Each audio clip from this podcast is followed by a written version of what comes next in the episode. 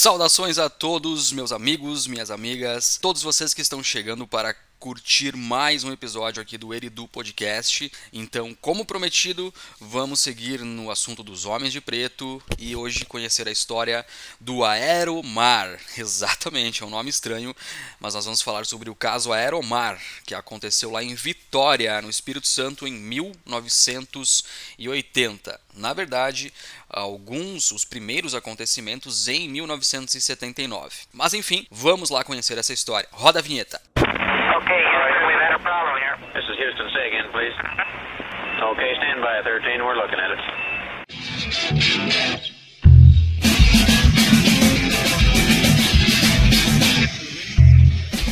Então, o Aeromar ele tinha uma pequena barraca de bebidas na praia. Ele alegou que teria testemunhado um avistamento de OVNIs na época. Segundo ele, uma série de objetos discoidais estavam sobrevoando a região, numa posição muito próxima. Inclusive, tiveram outros relatos de outras pessoas na mesma época também de avistamentos naquela região. Alguns dias depois dessa experiência dele, ele alega que recebeu a visita de três homens de preto né, que vestiam ternos pretos, o que causava muita estranheza porque era uma região que fazia muito calor. Enfim, ele tinha barraca na praia, né? Uh, e chegaram três homens vestidos de terno, muito estranhos, uh, se aproximaram dele para conversar com ele. Ele pensou no primeiro momento que poderiam ser policiais, né? Mas os homens começaram a questionar ele e perguntar sobre aquela experiência que ele alegava que, né, que havia sofrido dos avistamentos de OVNIs. Naquele momento, Aeromar ficou muito assustado e simplesmente saiu correndo. Né? Existem muitos, muitas histórias que divergem, de talvez teriam outros motivos para ele sair correndo, que talvez ele tivesse problemas com a polícia, mas na época foi investigado e ele não tinha nenhum problema com a lei, né? pelo menos a princípio. Bom, ele sumiu por alguns dias, retornou e aparentemente os homens continuavam atrás dele. Inclusive tem um relato de que certo, certa, certo momento lá um dia ele, ele ouviu um zumbido no ouvido e ele perdeu a, a, audição. Ele ficou surdo por alguns dias. Depois a audição retornou, que na época foi um mistério. Ele não soube explicar o porquê.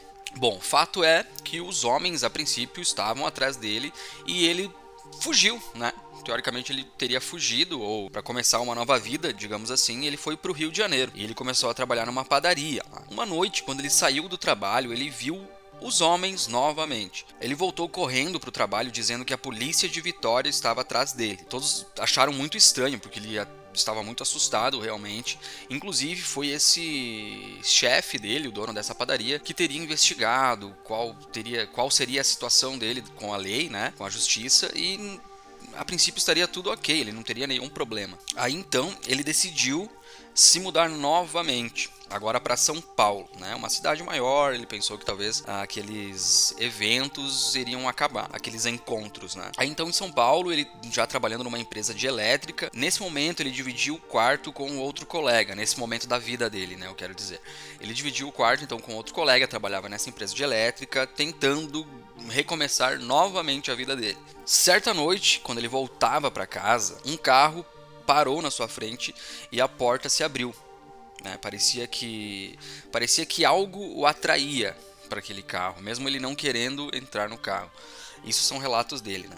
Bom, aqui nós temos duas histórias. Em um, em um, primeiro momento, algumas histórias dizem que ele teria conseguido fugir desses homens, né, mesmo eles tendo cercado ele. Mas fato é que em certo momento esses homens conseguiram, né, esse carro parou na frente dele, eles de certa forma foi cercado e entrou nesse carro. E lá dentro estavam, né, como já esperado, os três homens que ele estava avistando já há muito tempo, primeiro em Vitória, depois no Rio de Janeiro e agora em São Paulo. Eles dirigiram o carro por um tempo e saíram da cidade, né, entraram num local mais isolado, com árvores e tudo mais.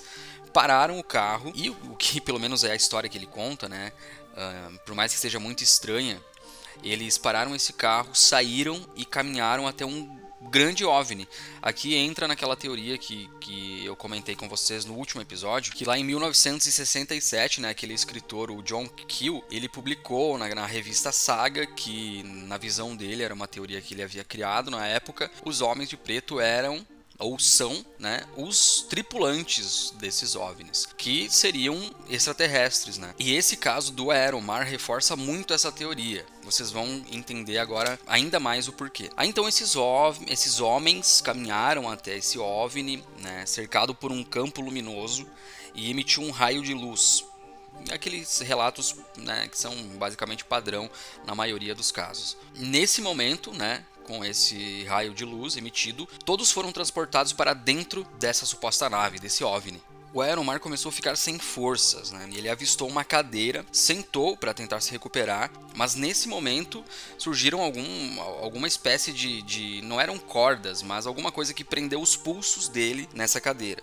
E a cabeça dele também foi presa por uma barra de ferro que ficava pressionando né, para trás, enquanto um outro dispositivo apertava o seu pescoço. Nesse momento, esses três homens estavam na frente do Aeromar, vestidos de terno, na, naquela descrição né, padrão dos homens de preto que a gente estava falando até agora. Mas, dado certo momento, esses homens de repente mudaram de forma. Essa é a história que ele conta. Uh, eles ficaram sem roupas, com um aspecto completamente diferente, com a pele esverdeada e com escamas. Muito parecido com um réptil e começaram a questionar o Aeromar e mostrar muitas coisas para ele que aconteceriam com ele e com a Terra. Uma porta então se abriu e ele viu cadáveres humanos pendurados pelos pés em ganchos. Então, só pra gente também fazer um breve comentário agora, é vocês podem notar que essa história ela já está muito mais cabulosa do que normalmente é, né? Nessa história nós temos aqui esses supostos seres parecidos com répteis, o que nos leva a crer que,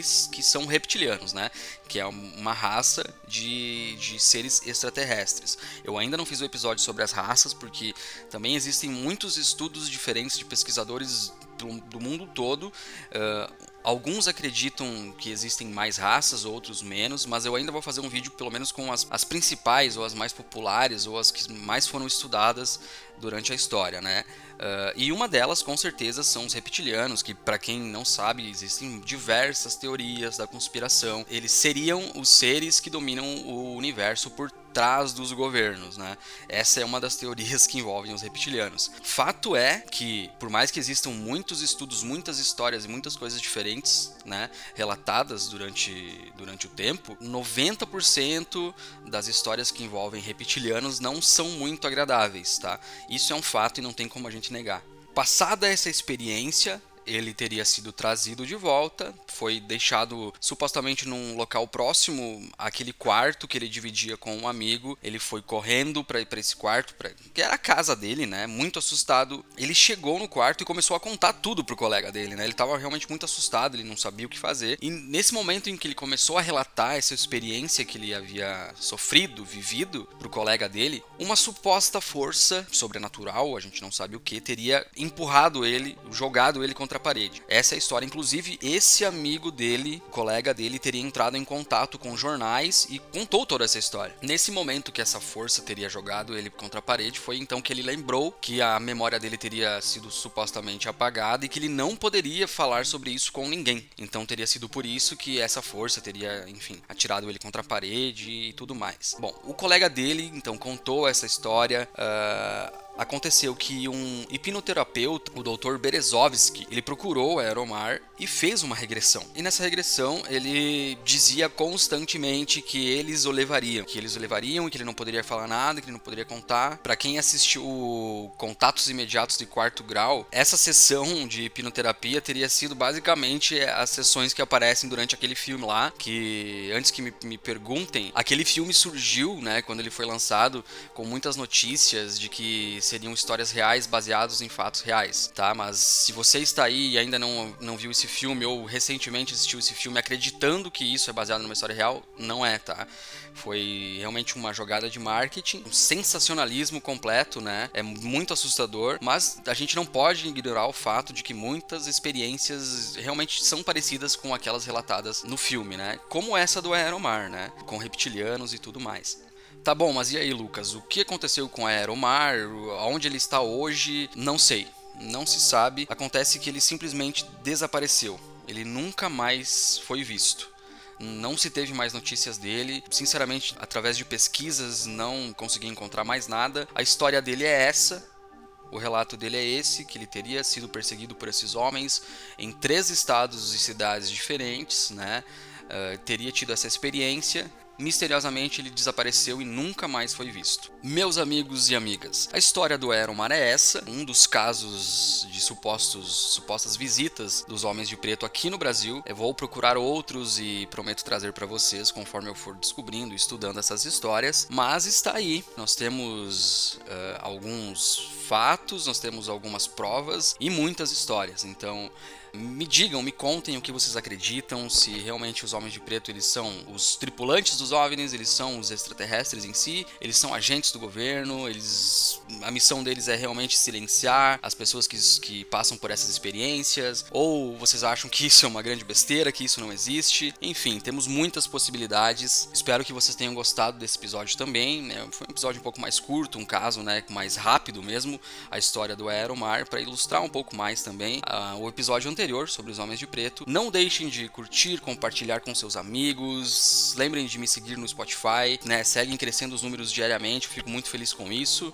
Para apoios e parcerias, bom, como eu comentei, eu atualizei a foto de perfil do Spotify, onde tem um Pix para quem quiser apoiar. Como eu comentei, né? Às vezes você tá aí, cara, eu vou ajudar o Lucas. Ele tira um tempinho para estudar, ele pesquisa, ele edita, né? Tô aqui sempre pensando num, nos conteúdos bons para vocês. E tem muitas novidades, tá? Que, que eu tô trabalhando. É lógico, como eu não consigo focar 100% do meu tempo ainda aqui no podcast, eu vou fazendo como eu posso, mas sempre, né, buscando a melhoria dos conteúdos apresentar para vocês. Arroba Eridu Podcast em todas as mídias sociais, não deixem de seguir e até a próxima.